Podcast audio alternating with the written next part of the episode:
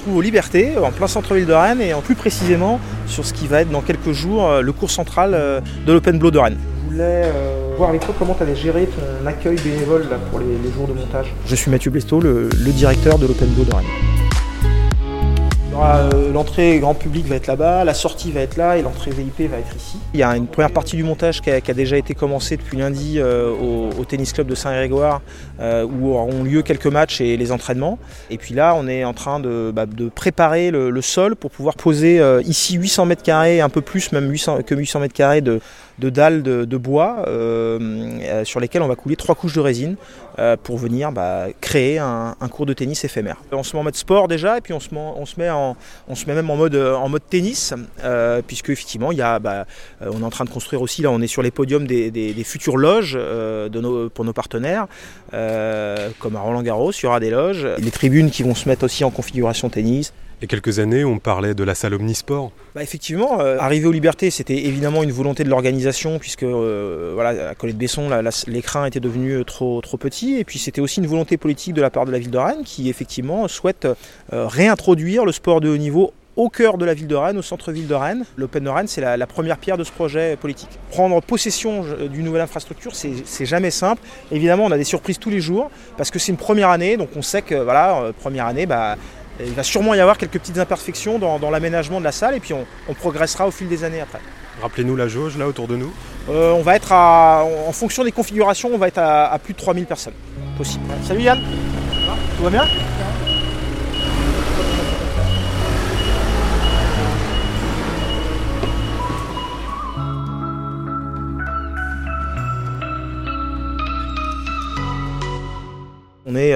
Un tournoi euh, professionnel euh, international masculin donc qui fait partie du circuit ATP Challenger Tour, donc du circuit professionnel qui distribue des points pour le circuit ATP. Donc on est un tournoi qui accueille des joueurs parmi les 200 meilleurs mondiaux, jusqu'à parfois des joueurs du top 50 comme ce fut le cas l'année dernière avec, avec Manarino, avec des joueurs comme, comme Benoît Père. voilà, c'est un tournoi qui dure 7 jours, du lundi au dimanche, avec des matchs tous les jours de 10h jusqu'à très tard le soir. et en fait plus qu'un tournoi, euh, pour nous, c'est un événement à Rennes. Donc ça veut dire que même si on n'est pas passionné de tennis, même si on n'est même pas un passionné de sport, on peut venir sur l'Open de Rennes et, euh, prendre du plaisir, rencontrer des gens.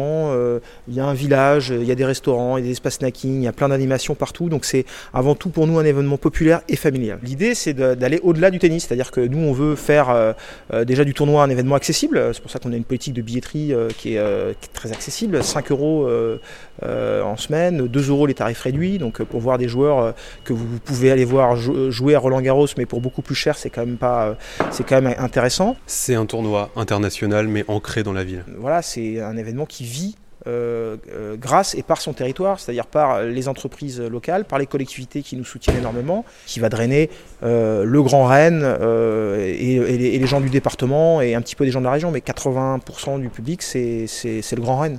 Le tournoi arrive dans le centre-ville en étant ici aux Libertés, mais se déploie aussi dans certains quartiers. Euh, vous pouvez nous parler de ça? Oui, tout à fait. Bah, ça fait partie de, notre volonté de, populariser euh, la pratique sportive, d'initier à la pratique sportive, d'aller chercher des publics euh, qui ne sont pas forcément ceux qui seraient amenés à venir à l'Open naturellement.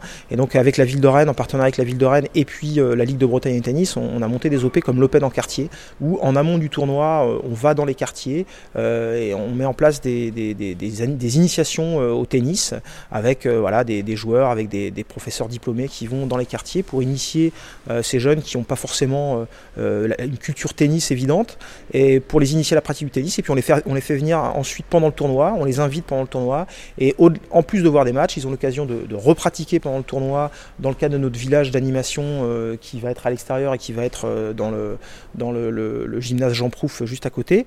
et puis on leur permet aussi de rencontrer des joueurs du tournoi.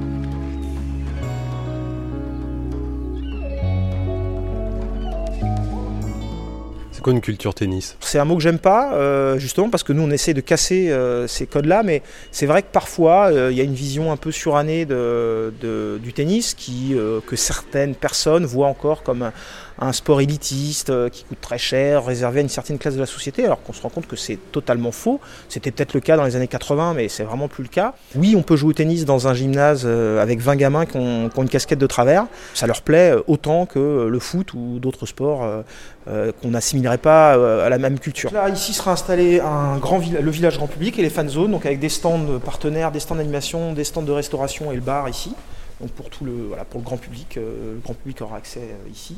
Voilà, les accès au terrain par là. Et puis euh, de l'autre côté, vous avez toutes les zones organisation au premier étage, euh, vous avez tous les bureaux d'organisation.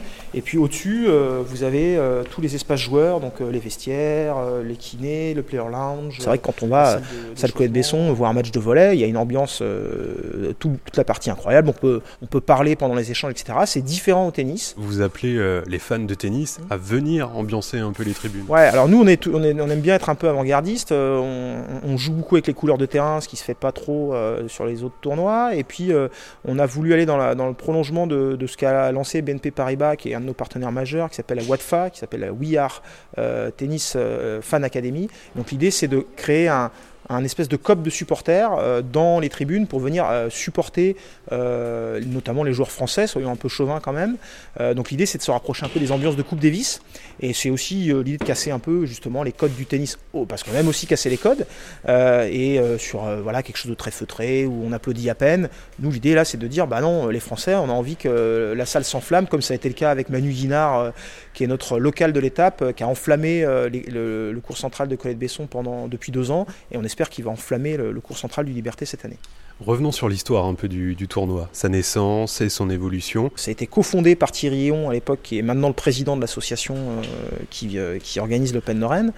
Euh, les deux premières années ont lieu au Patton à l'époque, c'était la plus petite catégorie de challenger. Et puis ensuite, il a évolué en, basculant à Colette Besson. voilà, donc il est resté 11 années à Colette Besson. voilà, il a évolué à Colette Besson, puis à un moment donné, le succès de l'événement depuis trois ans se, vraiment se renforce forçant, euh, on s'est rendu compte que voilà, la salle n'était plus en mesure d'accueillir euh, autant de monde dans des conditions euh, correctes. on a vu avec les problématiques de parking, parfois même avec des problématiques de sécurité. Donc, il était vraiment nécessaire pour poursuivre le développement du tournoi de délocaliser dans une infrastructure digne de ce nom. Il y a eu des changements déjà euh, sur le plan sportif parce que la dotation du tournoi a augmenté, parce que euh, les règles de, de, la TP Tour ont aussi euh, évolué. Et puis effectivement cette année avec le tournoi des personnalités notamment, l'idée c'était d'amener encore plus et quelque chose en plus que, le, tournoi professionnel en lui-même, en mettant en place des matchs un petit peu exhibition avec des personnalités très connues du grand public pour amener un côté show, spectacle et convivial à l'événement en plus du en plus du sport. On aura donc deux teams, la team la team Jikel, euh, qui, euh, qui s'affronteront en double tous les soirs et qui viendront. Euh, les, équipes seront complétées par une personnalité différente tous les soirs. Donc le mercredi, on a Pierre Ménès, le, consultant sportif, et puis, et puis Camille Lacour, le médaillé olympique. Le jeudi, on a Bob Sinclair, le DJ, avec Jean Galfion, le skipper perchiste. Voilà, on ne cite que des hommes, mais est-ce que les femmes ont aussi leur place dans ce tournoi? Évidemment. Alors, euh, on regrette sur le tournoi des personnalités, on a essayé de faire venir des personnalités féminines, mais on n'a pas réussi. Sur le tournoi euh, pro, à proprement parler, on est bien sur un tournoi masculin. En revanche, et c'est aussi notre idée avec la Ligue de Bretagne Tennis, c'est d'attirer euh, bah, des nouvelles pratiquantes euh, autour du tennis. Et donc on a créé un Open féminin, euh, voilà, sur un, format adapté euh, et, qui facilite les, premiers échanges. Un cours plus petit. Voilà, un cours plus petit avec des raquettes plus petites, avec des balles plus plus, plus légères, etc. Notre objectif, c'est pas de proposer à des, joueuses licenciées, c'est de proposer à des, débutantes de venir s'essayer à la pratique du tennis pendant l'Open, évidemment de regarder les matchs, et parce que l'idée aussi, nous, c'est c'est un événement sportif et l'idée, c'est d'attirer bah, de plus en plus de gens à la pratique du sport et du tennis si possible. Il y a un cours d'animation sur le, stade Jean Proux juste à côté et, euh, et comment dirais-je Donc à la Cité internationale Et il y en a trois à, la Cité internationale et il y en a trois à, Saint-Grégoire. Voilà. Et donc ici, euh, à l'étage. Voilà, à l'étage, le salon VIP Open Bar ici.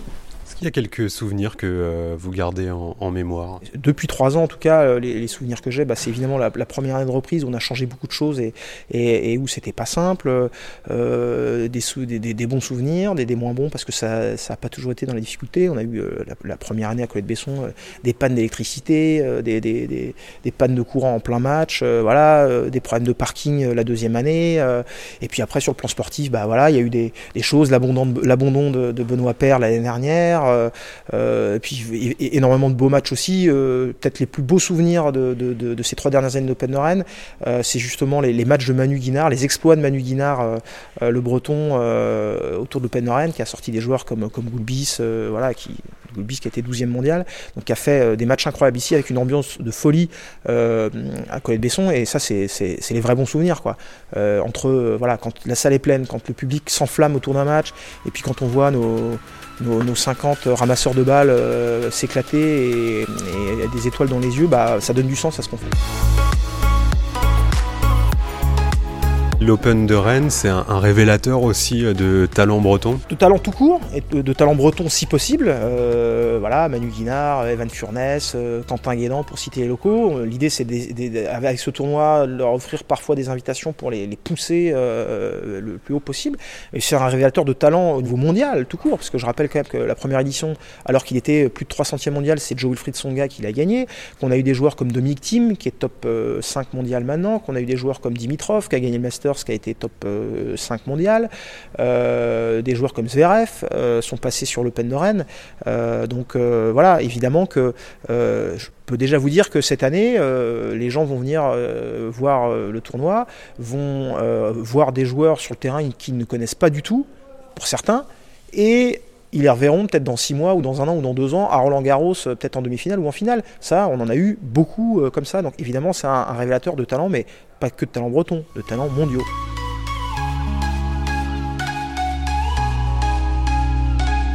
Le tennis est le deuxième sport en France, euh, avec quasiment un million de licenciés, donc après le football. Euh, donc euh, voilà, en termes de licenciés et de pratiquants. Et puis on, constate depuis 3-4 ans là autour de l'Open de Rennes une vraie émulation et donc un rebond du nombre de licenciés tennis aux alentours de Rennes. On se dit que c'est aussi un peu grâce à l'Open de Rennes. Ici Rennes, voir, comprendre, partager.